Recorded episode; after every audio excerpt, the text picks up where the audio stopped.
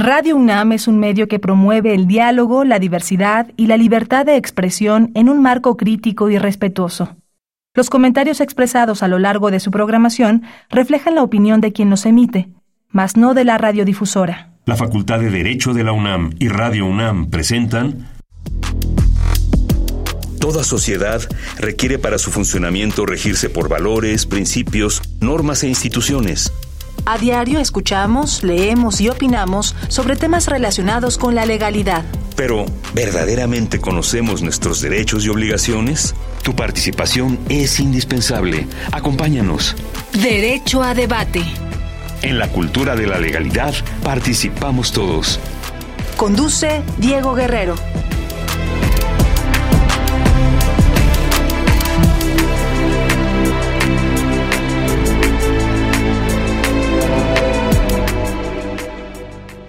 Hola, ¿qué tal? Muy buenas tardes. Bienvenidas, bienvenidos a Derecho a Debate. En la cultura de la legalidad participamos todas y todos. Mi nombre es Diego Guerrero y como cada martes les agradecemos que nos sintonicen por el 96.1 FM. Estás en la Universidad Nacional Autónoma de México, esto es Radio UNAM. El día de hoy me acompaña en la conducción quienes son la esencia de esta universidad, sus estudiantes, Karen Altamirano. Karen, bienvenida a Derecho a Debate. No, muchísimas gracias por la invitación, Diego. De verdad, gracias. Yo soy Karen Altamirano, soy estudiante de la facultad. Hoy te vamos a tratar el tema del reto de la justicia civil ante la codificación nacional en materia de procedimientos civiles y familiares. Platícame qué sabes sobre este tema, Karen. Sí, mira, para entrar un poquito más en materia, un panorama, podemos decir que en México la tarea codificadora se consideraba como la organización de una legislación sencilla, pero a la vez filosófica donde sin perder la vista de los luminosos principios del derecho romano, se desenvuelven los del derecho natural. La codificación se considera necesaria a efectos de hacer más rápida, más enérgica y más eficaz la acción de la justicia. El estudio de la codificación civil en México se suele dividir de acuerdo con las opiniones y opciones políticas federales o centrales que han estado vigentes a lo largo de nuestra historia en nuestro país. Y ahorita lo vamos a tocar un poquito con la evolución, más en este caso de Quintana Roo. Actualmente se plantea el reto de la unificación de procesos en materia civil y familiar, pero también podemos notar que la falta de esta actualización de los códigos procesales civiles y familiares pues dificulta a los poderes judiciales estatales la implementación de nuevas herramientas y medios digitales para impartir justicia en estas materias, más con las discusiones legislativas que se han dado en torno, pues como ahorita lo vamos a tratar, ¿no? La importancia de esta codificación en materia civil y la familiar están muy relacionadas, ya que son los asuntos más comunes para las personas. Esta llamada justicia cotidiana, por así decirlo. De hecho, de acuerdo con el Censo Nacional de Impartición de Justicia Estatal del INEGI, más del 65% de los asuntos ingresados en la primera instancia en todos los poderes estatales, mínimo en el 2019, fueron en estas materias. 27.8% en civil y 39.4% en familiar. Y pues hoy vamos a tratar estos temas analizándolos con nuestros expertos. Muchísimas gracias por acompañarnos para poder tener más claridad con respecto a esta nueva codificación, tocando temas como la evolución de la legislación procesal local en materia civil y familiar, en este caso más ahondando en Quintana Roo, es también el estado actual de la justicia local en materia procesal civil y familiar, las tendencias para la nueva codificación nacional en materia civil y familiar, la pérdida de la identidad y experiencia de la codificación local versus el, nuevo Código Nacional de Procedimientos Civiles y Familiares. Y por último, el reto de la implementación de las tecnologías de la información y la oralidad en los procesos civiles y familiares, como mandato en el Código Nacional de Procedimientos. Muchas gracias, Karen, por esa introducción. Pero platícanos, Karen Altamirano, ¿quiénes son nuestros invitados? Sí, mira, Diego, te platico. Hoy tenemos el gusto de que el maestro Gustavo Adolfo del Rosal Ricalde nos acompañe. Él es magistrado, presidente del Tribunal Superior de la Justicia del Estado de Quintana Roo. Un gusto que nos pueda acompañar. Por otro lado, también tenemos a la maestra Yadira Aide Huerta Reyes. Ella es secretaria general del Colegio de Profesores de Derecho Civil de la Facultad de Derecho de la UNAM. Muchísimas gracias por acompañarnos y es un gustazo tenerlos aquí con nosotros. Muchas gracias, señor magistrado, por acompañarnos, presidente magistrado del Tribunal Superior de Justicia del Estado de Quintana Roo. Un placer recibirlo aquí en la Universidad Nacional Autónoma de México, en Radio UNAM. Gracias, buenas tardes. Un saludo a toda la audiencia de este programa. Karen, buenas tardes. Diego, buenas tardes. Maestra Yadira, buenas tardes. Buenas tardes a todos. Un gusto estar aquí con ustedes el día de hoy. Gracias, querida maestra, querida amiga Yadira Huerta. Bienvenida a Derecho a Debate. Un placer tenerte aquí en tu casa, en la universidad y desde luego en los micrófonos de Radio UNAM. Al contrario, muchísimas gracias a Derecho a Debate, muchísimas gracias, maestro Diego Guerrero. Por supuesto, la entrada y la introducción de Karen me parece excelente, a ver si la puedo superar. Y es un honor estar con tan distinguido eh, magistrado que me parece ya me estaba adelantando algunas de sus ideas, a ver qué tal nos va. Voy a aprender más, maestro Diego. Muchas gracias. Vamos a aprender aquí todo. La verdad es que el público conozca un sobre este tema tan importante. Y justamente me gustaría entrar con el maestro Gustavo Adolfo del Rosal de Calde. ¿Por qué es importante hablar de este tema? ¿Por qué es importante hablar sobre la codificación procesal civil y familiar? ¿Y qué representa la misma?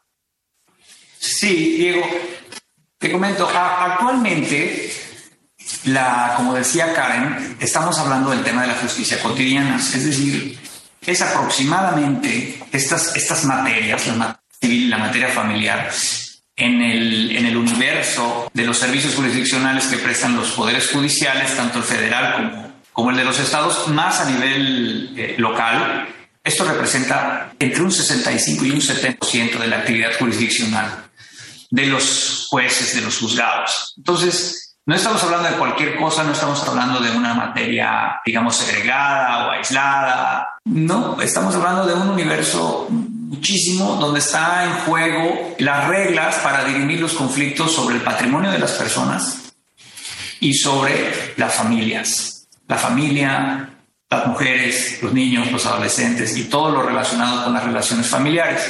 Entonces, esa es la trascendencia de la codificación eh, en, esta, en esta materia, que está sufriendo en los últimos tres años, está sufriendo un cambio brutal se le está quitando esas facultades, o más bien ya se le quitó esas facultades para legislar en la materia a las entidades federativas y quedó como una facultad exclusiva del Congreso Federal.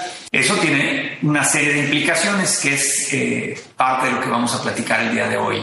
Muchas gracias, presidente magistrado, precisamente del Tribunal Superior de Justicia del Estado de Quintana Roo, Gustavo Adolfo del Rosal.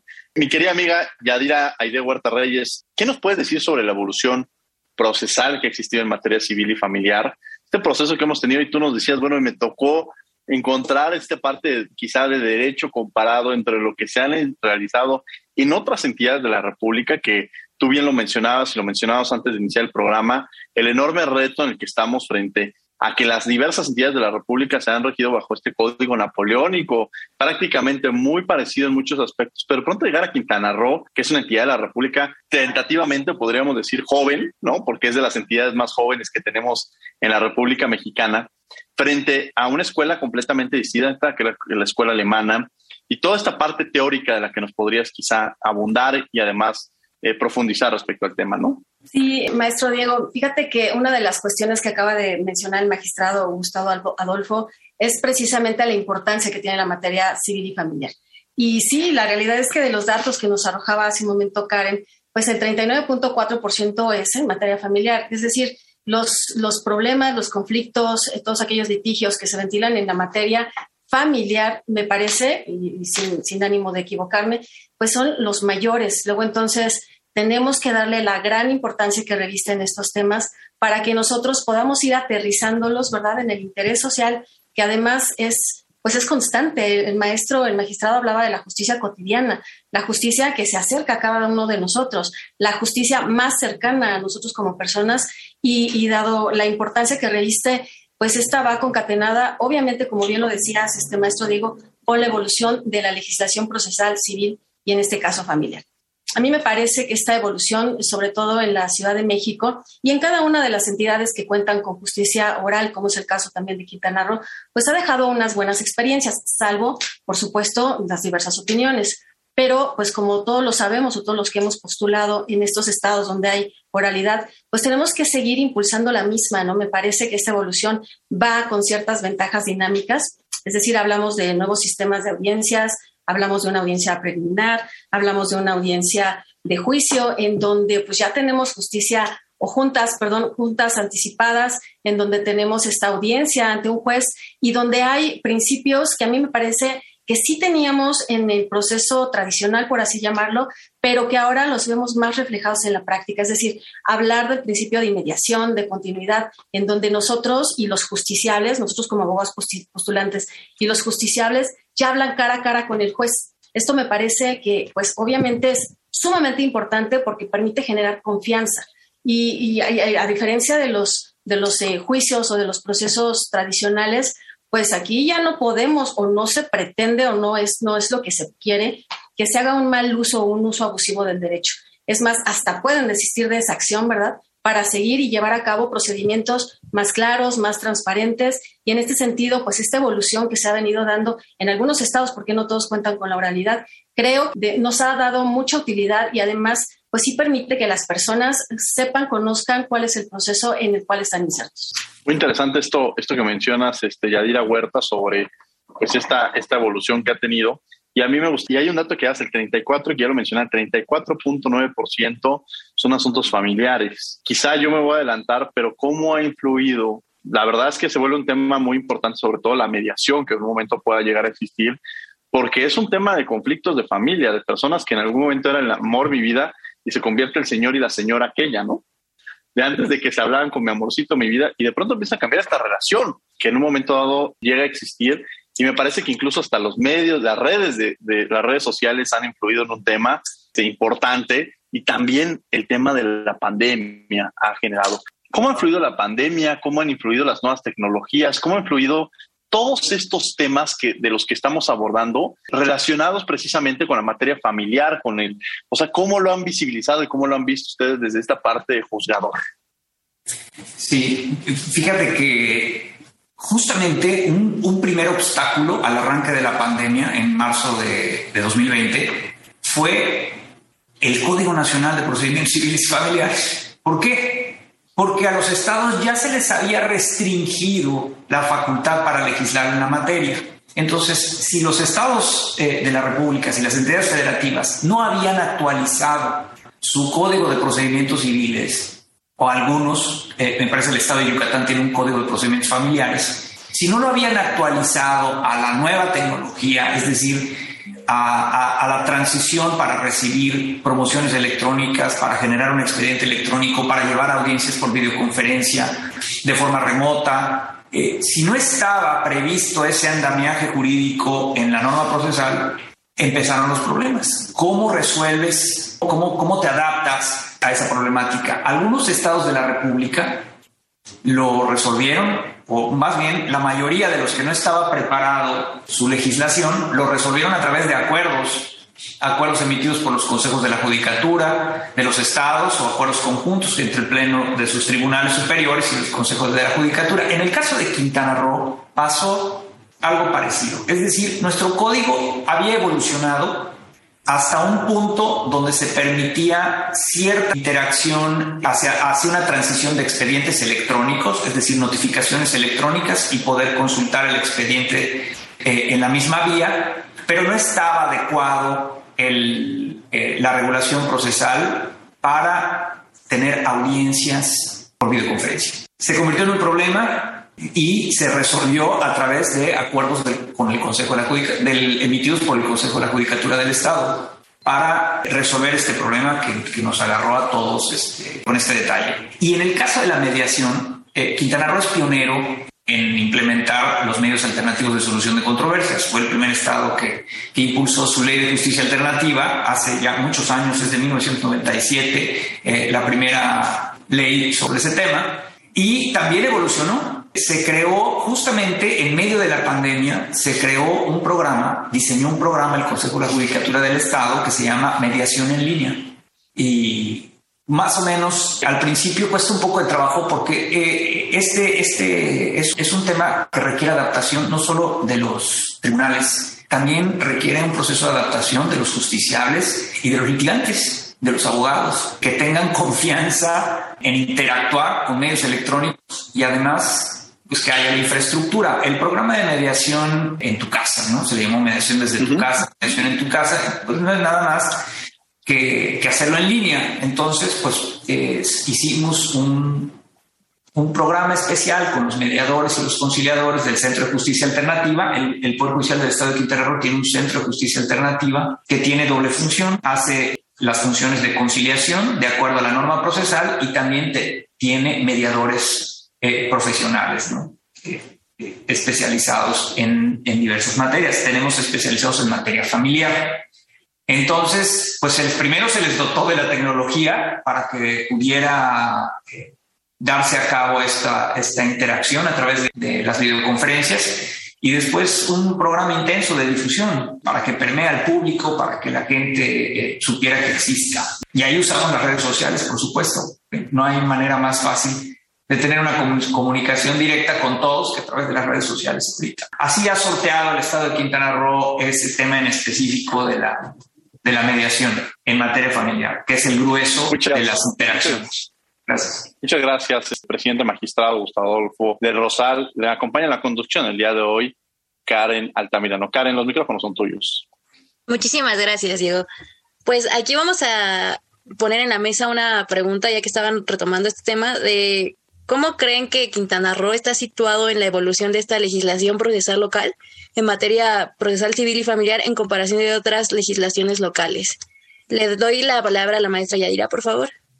Muchísimas gracias. Bueno, pues sin ánimo de, alabar, ¿no? Porque la realidad es que a mí me encanta el código de, de Quintana Roo. Le decía hace un momento al magistrado Gustavo, que pues, lo compré, lo leí, no todo, ¿verdad? Pero sí todos los libros que tiene. Y por supuesto, retomando parte, parte de lo que él comentaba hace un momento, quisiera abarcar dos puntos. ¿Cómo ha evolucionado el código, la legislación para el Estado de Quintana Roo en materia civil y familiar? Yo creo que ha sido uno de los parteaguas este código para darnos pie de cómo nosotros podemos llevar a cabo determinadas figuras tanto sustantivas como procesales. La realidad es que creo que han estado a la vanguardia. Obviamente va a decir magistrado, pues claro, porque estoy yo presente, pero no, la realidad es que me gusta, me gusta el código, veo que las instituciones las están llevando conforme, inclusive la misma Suprema Corte de Justicia establecido en los lineamientos generales que va para todos los estados.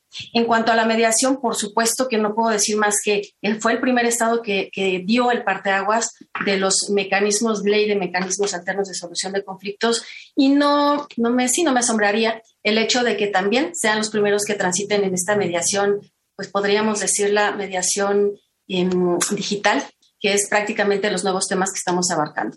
Entonces, echándole un ojito rápido a, toda la codificación, toda la codificación me refiero a la codificación civil y a la codificación procesal, tanto eh, familiar, insisto, civil, pues me parece que han estado, eh, pues, digamos que a las demandas de las necesidades de la sociedad. Y creo que podríamos hacer una muy buena eh, amalgama ahora que tenemos, porque no nos queda de otra, ¿verdad?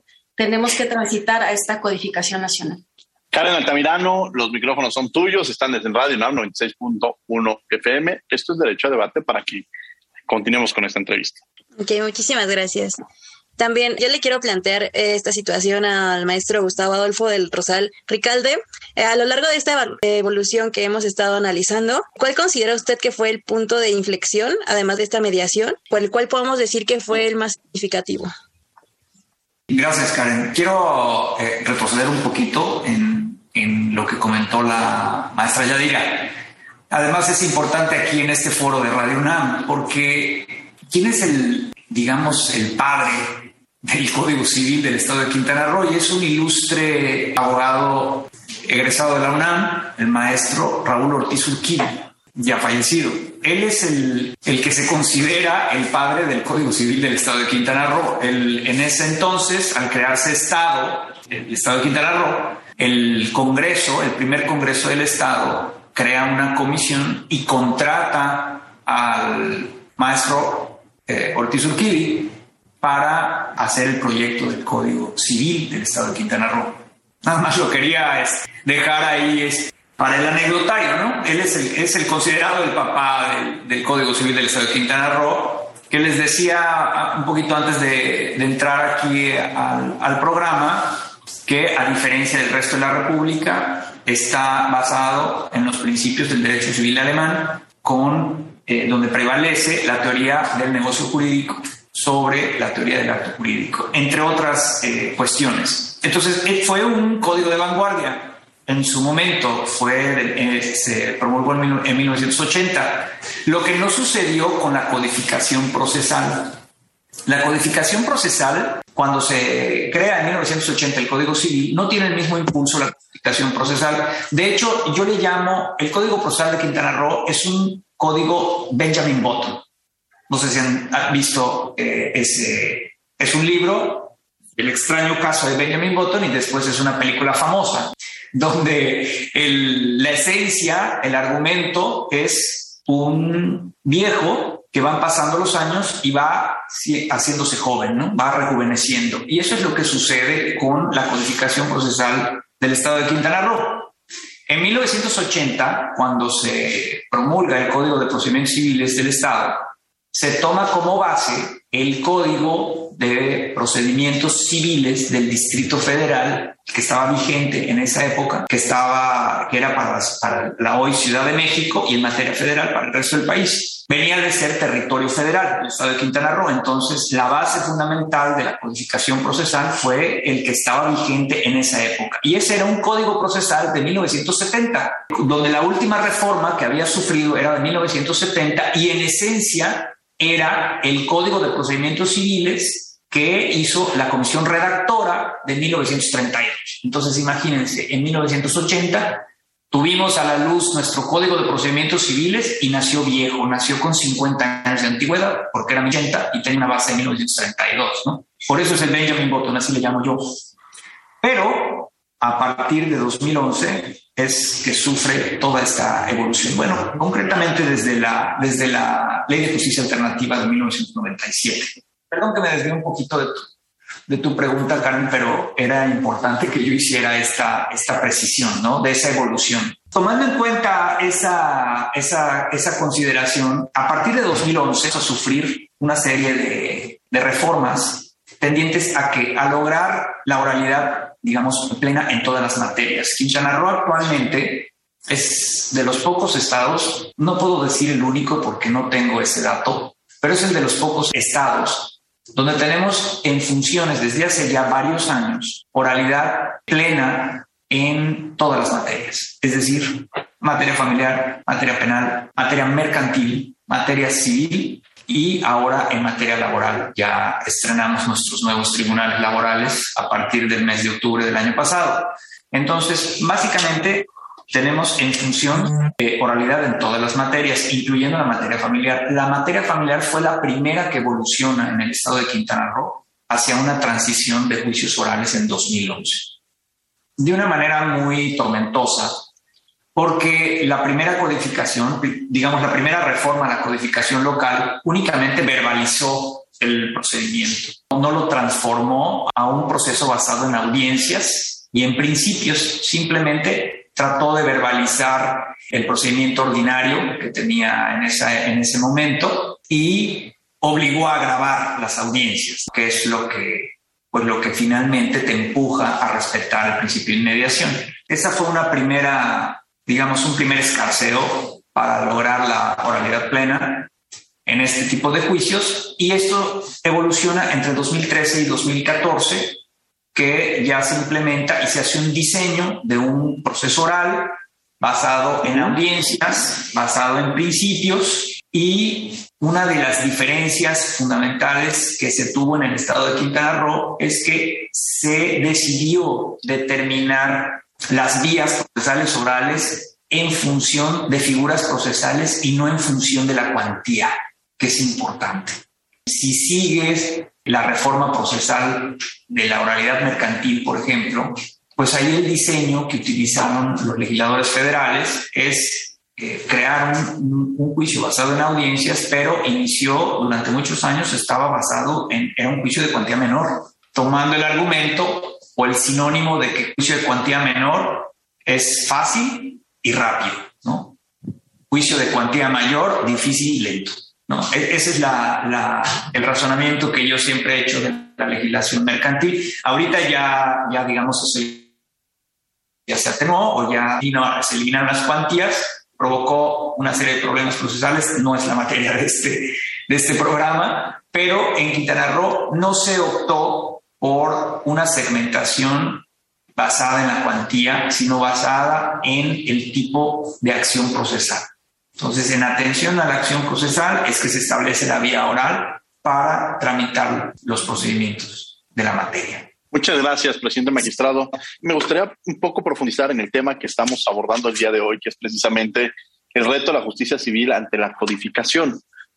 ¿Por qué es importante hablar de ese tema, que es la codificación, que es esto de la justicia civil?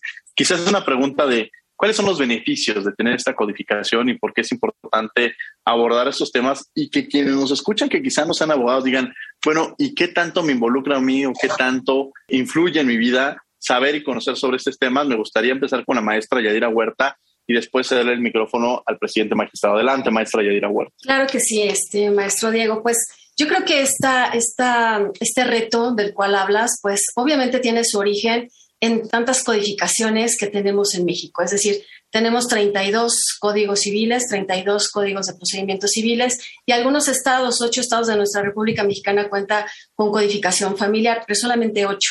Esto quiere decir que cada uno de los estados pues se las ingenia como puede, de acuerdo a su reglamentación.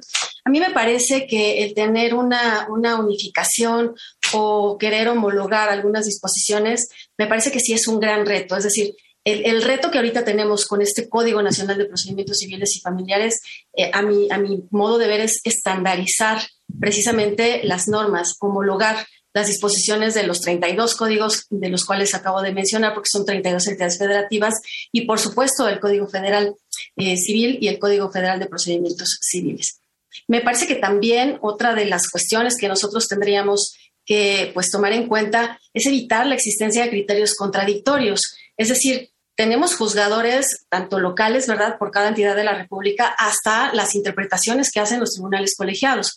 Ustedes se acordarán que, pues a raíz de que se establecieron los plenos de circuito en la ley de amparo del 2013, pues cada quien tiene sus criterios. Esto es, existen ciertos criterios contradictorios de cada uno de los códigos procesales. Entonces, esta parte también nos daría pie a esta unificación de criterios Claro, eso no quiere decir que vayan a ser los únicos, por eso llegamos a la Suprema Corte. Otra de las cuestiones sería evitar una sobreregulación. Lo que se busca o lo que se pretende es establecer las mismas reglas para todas las materias. Y yo creo que aquí, eh, aunado, no sé lo que va a decir el maestro Gustavo, pero la realidad es que tan solo en el divorcio, maestro Diego, tenemos varias desventajas. En el divorcio actualmente denominado incausado, divorcio sin expresión de causa, cada legislación la lleva como puede. Y es más, algunos, algunos juzgadores de algunas entidades federativas dicen, y todavía así lo señalan, dame una causal para que yo te pueda disolver el vínculo matrimonial. Entonces, me parece que aquí esta estandarización de, de criterios, de normas, nos sería muy útil y finalmente, pues, no nos queda más que evolucionar jurídicamente, ¿no? Hablando pues precisamente de las realidades sociales, de las necesidades colectivas que tenemos, pues no nos queda más que adaptarnos, ¿no? Finalmente es lo que constituye el interés social y es lo que le da pie al orden público. Muchas gracias, maestra Yadira Huerta, maestro Gustavo Adolfo del Rosal, porque es importante hablar de este tema y sobre todo que la ciudadanía conozca, quienes nos están escuchando, la importancia de abordar este tema, no solamente para los abogados, sino para la comunidad que nos escucha en general. La, codificación procesal refleja, desde mi punto de vista, la idiosincrasia, la cultura, el desarrollo económico de una sociedad, de cada entidad federativa. Desde mi punto de vista, el hecho de que haya un código nacional tiene pros y tiene contras. En el caso, digamos, de los pros, de los beneficios que trae, es que, digamos, provoca que se eliminen los desequilibrios que existen entre entidades federativas y el respeto a los derechos humanos. Y me explico a qué voy. Y la maestra Yadira tocó un punto muy importante. Mientras tenemos estados donde está desde hace muchos años desarrollado el divorcio incausado, pues tenemos estados donde no existe. O como sucedió en el estado de Quintana Roo, que por una mala técnica legislativa se implementa el divorcio incausado pero no se deroga el, el, divorcio necesario, ¿no? Y entonces no se sabía cuándo podías recurrir a uno o cuándo podías recurrir a otro. Este tipo de inconsistencias y de, y de fallas en, en, la técnica legislativa, bueno, pues eh, con un Código Nacional de Procedimientos Civiles y Familiares no las tendrías. No quiere decir que los legisladores federales sean infalibles, pero digamos, es menos probable que esto que esto ocurra como sucedió en algunos estados. Y cuando digo que es el reflejo de la sociedad también, mucho la idiosincrasia de las mientras se dice que la apertura del Distrito Federal antes y de la Ciudad de México es mayor que en sociedades conservadoras que pueden eh, estar muy arraigadas en otros estados de la República. No es el caso de Quintana Roo. Quintana Roo es un estado de de migrantes, de extranjeros, gente de todo México, que fue construyendo la sociedad del Estado Quintana es un Estado joven, eh, eh, desde 1974 es, es, entidad federativa. Entonces, ¿cómo, ¿cómo lograr ese desarrollo equitativo entre las... Me refiero al desarrollo equitativo en esta regulación procesal de estas figuras que son beneficiosas y que tienen a tutelar los derechos humanos? Pues a través de un Código Nacional de Procedimientos Penales que también creo que sirve para que nuestro país cumpla con sus compromisos internacionales adquiridos a través de la celebración de una serie de tratados y convenciones en materia de derechos humanos que es muy difícil después poderlos aterrizar en 32 entidades federativas y que eso será posible lograrlo de manera más fácil con un Código Nacional de Procedimientos Civiles y Familiares. Creo que esos son los beneficios. Hay contras, si quieren ahorita lo, lo, lo platicamos, pero esa es mi, mi, visión de las cosas. Aprovechando justo que está a decir, ¿cuáles serían las contras que tendríamos? Y, y creo que también es, es importante para conocer esta balanza y saber cuáles son los puntos negativos que podríamos atender, porque nunca hay este, verdades absolutas. Siempre podríamos encontrar puntos distantes que nos permitían conocer nos permitirán conocer cuáles son los las, puntos negativos que encontraríamos frente a este enorme reto. Perdón, magistrado, eh, es que ahorita que lo, decía así como lo exponía usted, dije, bueno, uno de los grandes, una de los eh, contras eh, que podríamos nosotros encontrar es, me parece, la resistencia, este, magistrado, la resistencia sobre todo de los abogados postulantes y de la mayoría de los operadores jurídicos, ¿no? Me refiero a, ya nosotros conocemos las leyes de casa y no nos gusta que nos impongan otras o, tratar de, conocer otras, pues es como sacarnos de nuestra zona de confort. Yo creo que esta resistencia a un reclamo además que pues ya llevamos cuatro años, un magistrado que se supone que ya deberíamos de tenerlo, yo creo que sí, todavía sigue permeando, tan es así que seguimos sin contar con una codificación nacional. Y yo me parece que no nada más es cuestión de pues cumplir con esta reforma del 73 constitucional y vámonos, ¿no? Como generalmente se hacen las leyes en nuestro país, por desgracia, sino realmente estudiarlas y como bien lo apuntó usted, eh, magistrado, pues irnos estado por estado para saber cuáles han sido las instituciones procesales que realmente nos han servido y tomarlas y no nada más hacer una copia que me parece, pues digo, lo voy a decir tal como lo pienso, del Código Federal de Procedimientos Civiles, vamos al Código Nacional, cambiamos dos, tres cositas y ahí está nuestra, nuestro deber. No, creo que tendremos, porque además sería una, como lo dijimos hace un momento, es un reto realmente el tratar de homologar estas normas, pero además que nos sirva desde el sur hasta el norte, ¿verdad? Y no del sur de la Ciudad de México al norte de Veracruz, donde nada más está permeando la mayor parte de los problemas, sino de toda la República que realmente satisfaga las necesidades. Entonces, para mí, el, el principal reto que tenemos ante esta codificación es la resistencia tanto de los abogados postulantes, que además creo que sí tendríamos que reeducar en una ética judicial, porque creo que ahí ponemos trabas, magistrado, me parece, en esta evolución o en este trámite de los procesos jurisdiccionales. No sé si en beneficio personal, ¿verdad? Entre más se alarguen los juicios, más cobro.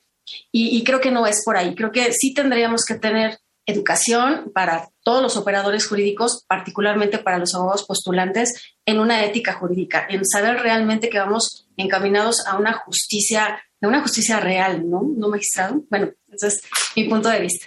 Sí, coincido. Siempre este tipo de cambios que son además radicales generan ese tipo de resistencias. Creo que hay una lección no aprendida en el caso de este nuevo código que está ya además por decisión de la Suprema Corte tiene que salir ya, ¿no? Estamos ya, en el límite, así es, ya se acabó el plazo que, que, se dio para legislar. Eh, ¿Cuál es la, la, lección no aprendida? La evolución que tuvimos en el nuevo sistema de justicia penal, es decir, la transición que hubo desde el año 2008 hasta la generación del Código Nacional de Procedimientos Penales y la entrada en vigor. ¿A qué voy con este, con este punto? Me parece que se debió todo este tiempo que ha transcurrido desde 2017 a la fecha, ha sido un tiempo perdido porque no se caminó en un programa intensivo de capacitación, de preparar al litigante en especial a, a esta transición uno de los éxitos del litigio en, las, en los países avanzados que tienen un litigio de calidad en materia civil y familiar es la existencia del litigio de buena fe. Es decir, el litigante está consciente, es un, es un litigante de calidad que está litigando de buena fe y no está buscando el retrasar, el eh, eh, propiciar lo que todos conocemos como la chicana, ¿no? Lo que quiere es que se resuelva la controversia en favor de su cliente a través de un litigio de buena fe.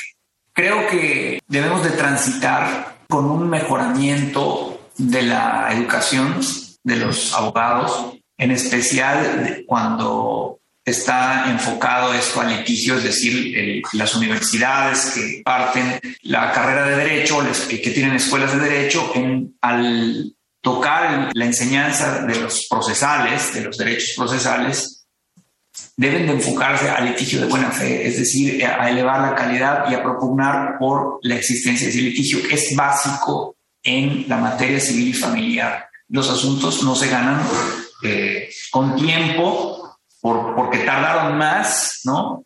O porque se presentó una demanda de 150 hojas, ¿no? No, no, no es así. Y, y eso efectivamente es lo que provoca la, la, resistencia. Nosotros lo vivimos en el estado de Quintana Roo en 2015, inició de lleno la oralidad en materia civil y se amplió el catálogo en materia familiar y ahí empezó el choque con los abogados litigantes que estaban acostumbrados al procedimiento escrito, donde el juez no estaba presente, donde el juez era omnipresente, ¿no? Llevaba dos, tres audiencias a la misma, el mismo día, a la misma hora. Nadie sabía cuál era el proceso de deliberación para emitir una sentencia. Vamos, todos los defectos que, conocemos de los procedimientos ordinarios. Pero el gremio se acostumbra o se mal acostumbra a ese, tipo de vicios y cuando vino el cambio, pues fue la primera resistencia de todo tipo. Pero se va sorteando y ya con el, paso de los años y también al evolucionar la manera en que se enseña el derecho procesal en las escuelas, también ya alcanzamos nosotros a tener una primera generación de abogados que estudió la licenciatura en derecho ya con esta nueva legislación. Entonces, ya enfocados en este nuevo sistema. No hablo del penal, hablo de, procedimientos civiles y familiares, porque en Quintana Roo ya lo tenemos. Inclusive tenemos escuelas que a nivel posgrado también lo, lo han implementado y eso ha ayudado es, una parte integral de la transición al nuevo código. Debe de haber una, un componente que esté relacionado con la educación y la forma en, que se enseña el derecho procesal civil y familiar para evitar esas resistencias. Muchas gracias, presidente magistrado, sobre todo por darnos luz sobre este tema. Deseo los micrófonos a Karen Altamirano, estudiante de la Facultad de Derecho, para que sigamos con esta entrevista. Muchísimas gracias, Diego. Yo quiero retomar un poquito un tema que tocó la maestra Yadira. Vamos a tomarlo en retrospectiva, esta postergación legislativa de esta emisión del código, como ya dijo el magistrado también, que ya tiene el límite para ya expedirlo. Podemos decir que es, es todavía más grave si tomamos en cuenta que la Suprema Corte ha determinado en diferentes resoluciones que los congresos locales no pueden reformar sus códigos en materia si el Congreso de la Unión no expide el mismo código correspondiente. ¿Qué me puedes decir sobre esto, maestra Yadira? Por favor, le cedo el micrófono. Sí, la realidad de Karen es, es un tema sumamente importante y bueno, ahí la realidad es que no sé cómo van a, a tomar todas aquellas reformas que se han hecho a las codificaciones, sobre todo los estados que tienen codificaciones familiares porque han estado, digamos que actualizando sus figuras, ¿no? En el caso que decía el magistrado y que tocábamos hace un momento del divorcio encausado, han querido, pues más o menos alinearse al criterio de la Suprema Corte en estas entidades como Sonora, por ejemplo, que cuenta con su codificación familiar, o como Yucatán, también lo mencionaba el magistrado. Hidalgo no lo digo porque fue pionero en la materia eh, familiar, pero eh, a lo que voy es, todas estas reformas que se han hecho en la materia y que dado, eh, dado esta falta de codificación nacional, parece que quedan en el limbo, ¿no? Es decir, ahí tenemos unos criterios, unas normas, no sé si llamarlos aconstitucionales, inconstitucionales, porque todavía, insisto, no se decreta el Código Nacional de Procedimientos Civiles y Familiares. Luego, entonces, cuál es la naturaleza jurídica de estas disposiciones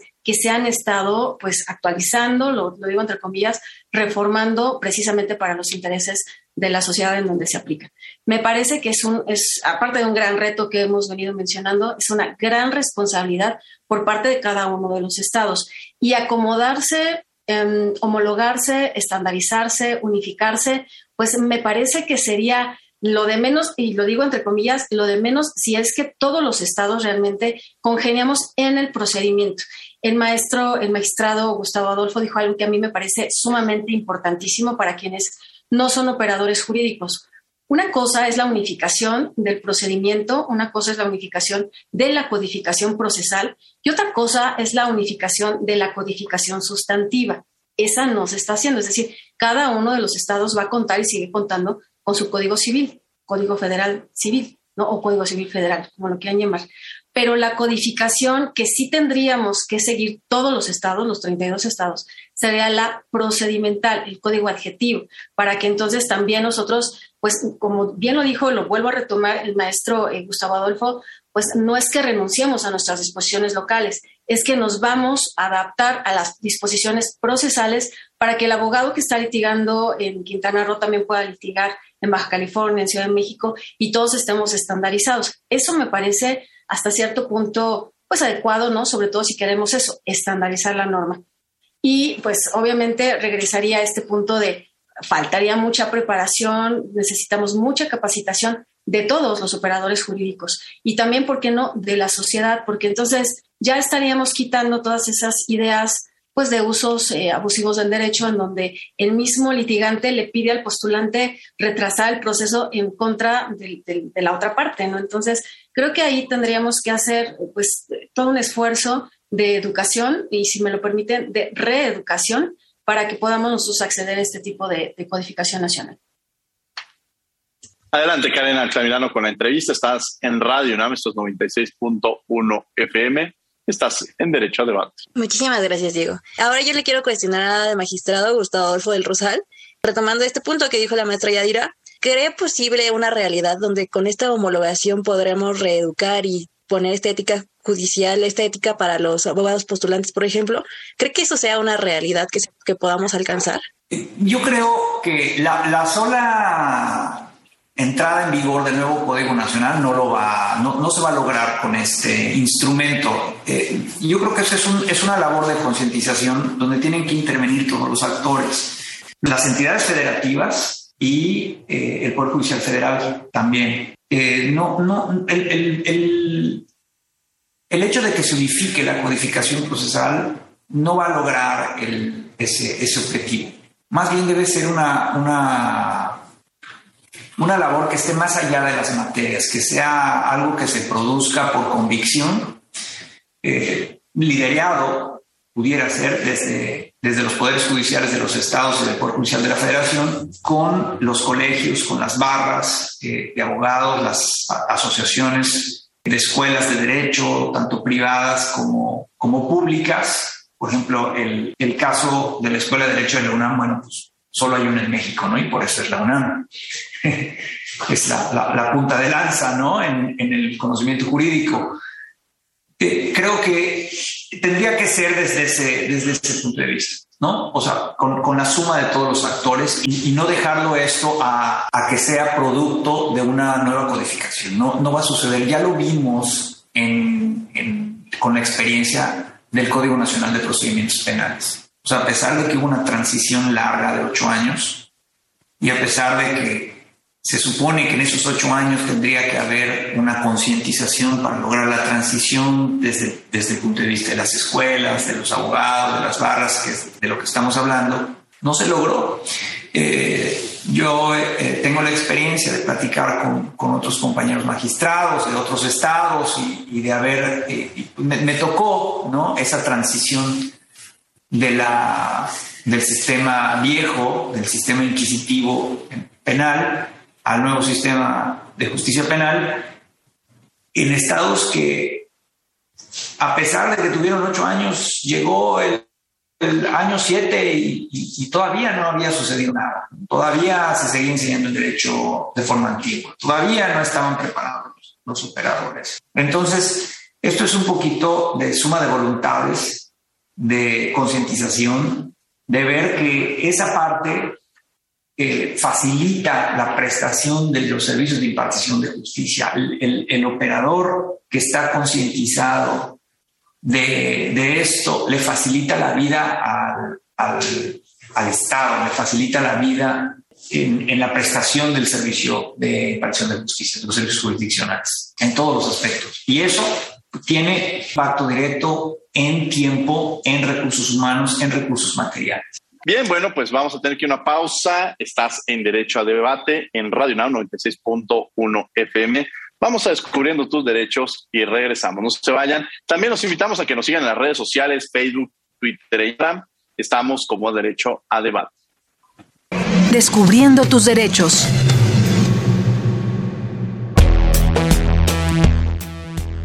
Derecho de acceso a la información. Es el derecho de toda persona a solicitar gratuitamente la información generada, administrada o en posesión de las autoridades públicas, quienes tienen la obligación de entregarla sin que la persona necesite acreditar interés alguno ni justificar su uso.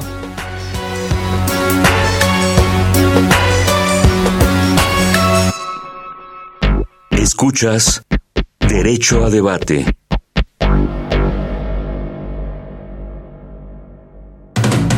La última y nos vamos. Bien, estos fueron Descubriendo tus derechos. Estamos de regreso aquí en Radio UNAM. Y bueno, en la última y nos vamos, la última y nos vamos y empezaríamos con la maestra Yadira Huerta. Adelante, maestra.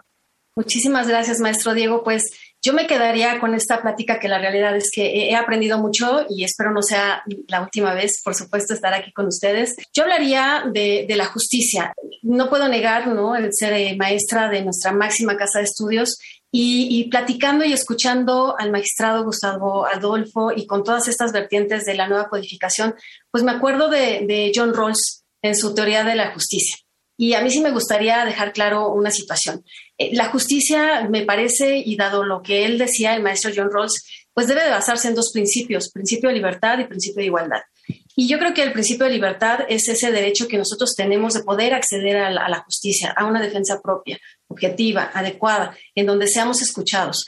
Y el principio de la igualdad pues obviamente que estemos en condiciones en donde no impere la parcialidad por parte de las autoridades jurisdiccionales o que la justicia se incline por cuestiones económicas o que pues nos estén pidiendo formalidades excesivas. Es decir, sí tenemos que tomar en cuenta las formalidades del procedimiento, pero también me parece que está en manos de los juzgadores el hecho de que nosotros podamos seguir con el mismo siempre y cuando tomen en cuenta las diferentes circunstancias de las personas que integran y que participan en los procesos es decir, acudir a los principios de oficio, de oficiosidad, de interés superior de la infancia, este principio de perspectiva de género, ¿no? Toda esta transversalidad de principios son las que nosotros debemos de invocar en estos procesos precisamente para tener o poder acceder a una, a una justicia que, insisto, eh, creo, yo, yo, terminaría con esto, este maestro Diego, esta justicia se tiene que ver eh, reflejada en la eficacia de las instituciones jurídicas. Es decir, que cada una de las instituciones tanto, digámoslo, tanto las eh, que conforman la parte sustantiva de nuestra codificación civil y familiar, también se vea respaldada por todas estas instituciones procesales para que realmente obtengamos eso, la justicia que tanto quieren y queremos los justiciables, porque si no se pierde la confianza y perdiéndose la confianza, pues ya no quieren acceder, acceder a la justicia. Y, además, y antes de que se me pase, porque además estoy con, con uno, uno de los grandes conocedores, me queda claro, de su código y de sus leyes. Y el Quintana Roo, pues lo dijo ya el maestro Gustavo, fue pionero en la materia de mediación. ¿Qué quiero decir con esto? Que no nada más podemos acceder a la, administración de justicia ante los tribunales, sino también podemos irnos ante los mecanismos alternos de solución de conflictos, entre ellos la mediación, la negociación, la conciliación, el arbitraje. Tenemos muchísimos, la amigable composición, que nos puede ayudar a resolver nuestros problemas. Luego, entonces, si nosotros pues, nos enfocamos en estos principios, creo que sí podemos obtener una justicia deseable, una justicia, perdón, la redundancia, una justicia justa, tal y como lo decía eh, John Rawls. Muchas gracias, maestra Yadira Aide Huerta Reyes, secretaria general del Colegio de Profesores de Derecho Civil. La última nos vamos, maestro Gustavo Adolfo de Rosal Recalde, magistrado presidente del Tribunal Superior de Justicia del Estado de Quintana Roo. La última y nos vamos, difícil. Yo quiero terminar con una reflexión que no, pude ahondar, que es eh, el, punto de vista de las entidades federativas en esta decisión de, codificar eh, las reglas procesales. Es importante que los legisladores federales tengan conciencia de los avances que han tenido las entidades federativas en la materia, de ver las fórmulas que sí tuvieron éxito en cada estado de la República, para que de una manera u otra se repliquen en la, nueva legislación que está a punto de nacer. Yo quiero poner el caso práctico del estado de Quintana Roo. Es el único estado de la República donde el recurso de apelación en materia civil y familiar es enteramente oral.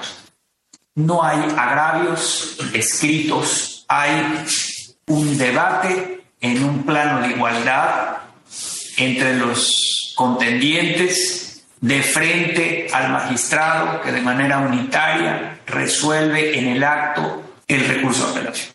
Pongo ese ejemplo, es el único estado de la República que tiene ese esquema, es nuestro, digamos, nuestro orgullo, que ya tiene unos años funcionando, costó mucho trabajo y desgraciadamente en las tres o cuatro iniciativas que yo he visto de la nueva codificación, hay una de la bancada del Partido de Acción Nacional, que es básicamente Código Federal de Procedimientos Civiles este, con esteroides y otras que van evolucionando de, otros personajes ¿no? del, Senado de la República. No están eh, recogiendo estos, estas fórmulas de éxito. Yo puse el ejemplo del Estado de Quintana Roo, pero debe haber muchas, muchas fórmulas que se han hecho en los otros estados, en el Estado de México, en Nuevo León.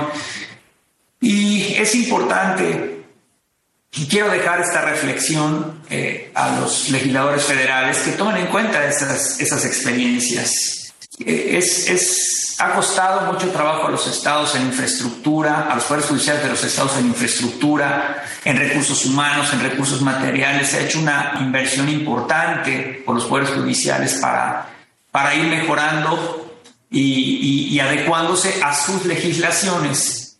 Eh, no, es, no va a ser posible digamos, recoger todas en la manera en la que están, pero sí es posible tratar de, de recoger lo mejor, no solo por el bien de las entidades federativas, sino también por, el, por todo el país. Recordemos finalmente que este nuevo código no solo es un, es un, va a ser un problema de las entidades federativas, sino va a ser la ley supletoria de la ley de amparo, por ejemplo, va a ser la ley supletoria, el Código Federal de Procedimientos Civiles va a pasar a mejor vida y vamos a generar un nuevo código que va a ser supletorio de todas las materias, como lo es el actual Código Federal de Procedimientos Civiles. Y esa es la importancia de hacerlo a conciencia y recogiendo todas estas experiencias. Gracias. Muchas gracias, maestro Gustavo Adolfo Rosal de Cale, magistrado presidente del Tribunal Superior de Justicia del Estado de Quintana Roo. Karen Altamirano, con algo con lo que quiera cerrar, muchas gracias por haber estado con nosotros aquí en Derecho a Debate. No, muchas gracias a ustedes por acompañarnos y gracias por la oportunidad, Diego, reitero.